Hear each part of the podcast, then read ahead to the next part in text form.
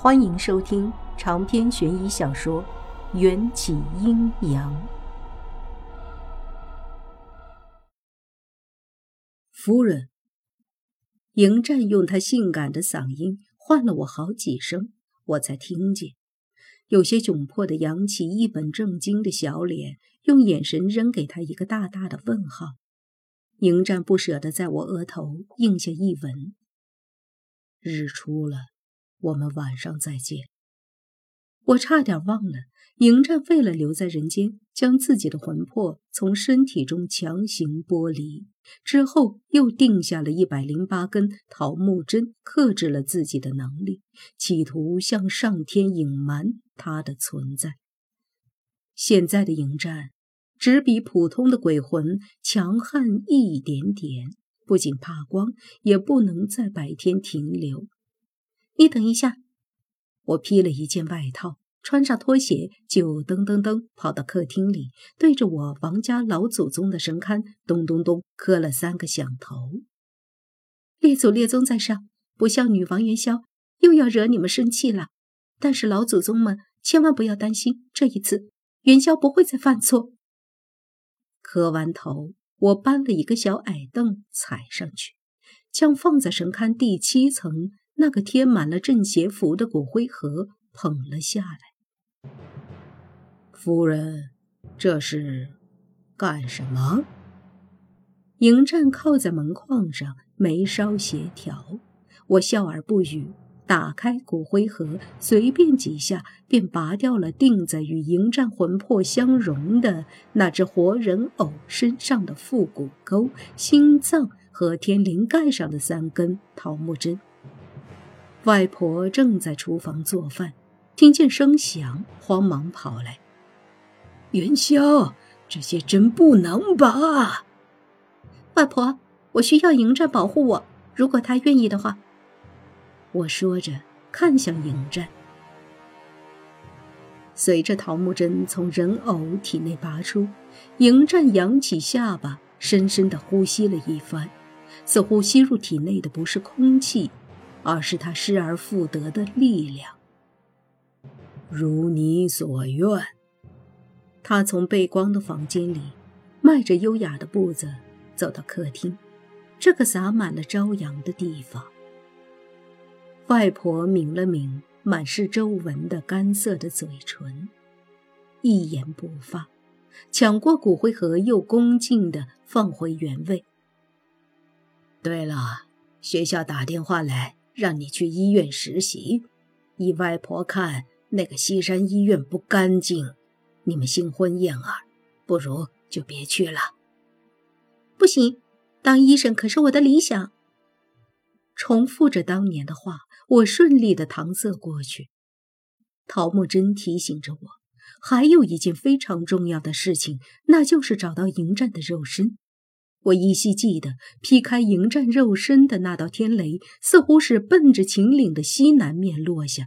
只要找到了迎战的肉身，他或许还能还阳。届时，我们便不再人鬼殊途。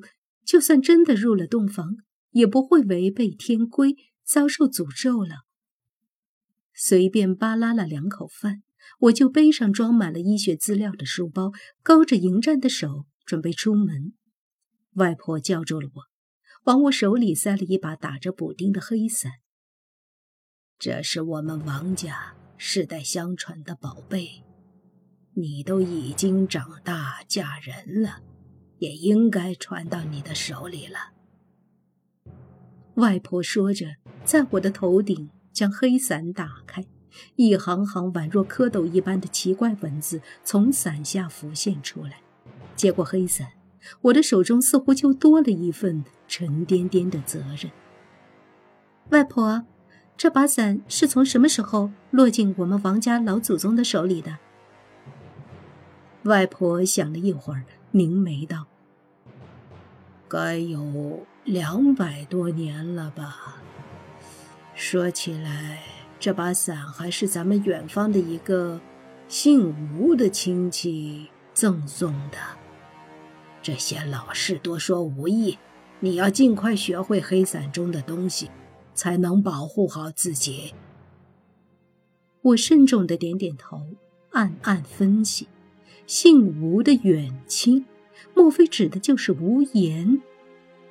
这似乎是极有可能的事情。地生胎的寿命可以说是寿与天齐，他是天地孕育出的孩子，从秦朝活到现今也很正常。想起那个长得圆嘟嘟、粉嫩嫩的地生胎无言，我的嘴角就扬起了一抹温暖的笑。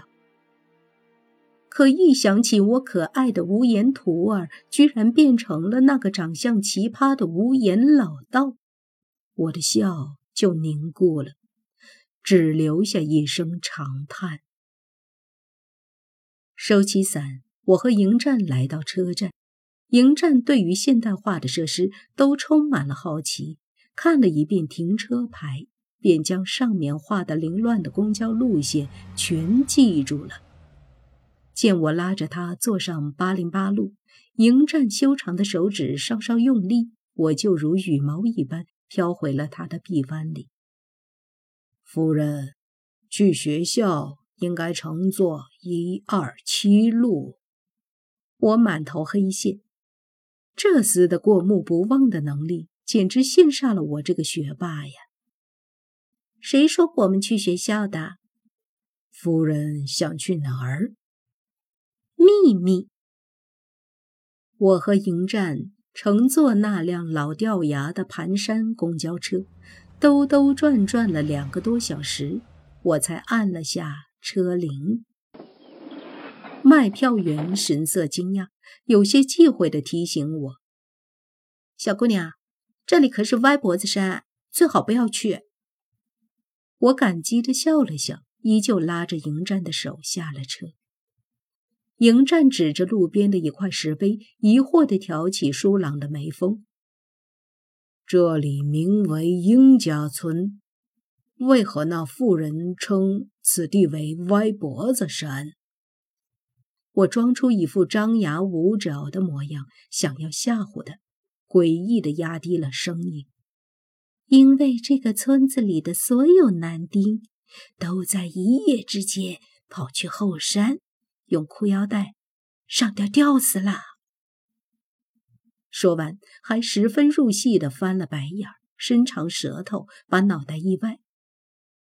迎战似有深意的望着我，用他冰凉却充满温柔的手掌牢牢的牵住我的手。我得逞的偷笑。原来你也会害怕。迎战却伸出修长干净的指节，点了点我的鼻头。这里最恐怖的鬼，就站在夫人面前。对哦，我吐了吐舌头，真傻，我居然对着一个飘荡了两千年的男鬼说鬼故事。来这里做什么？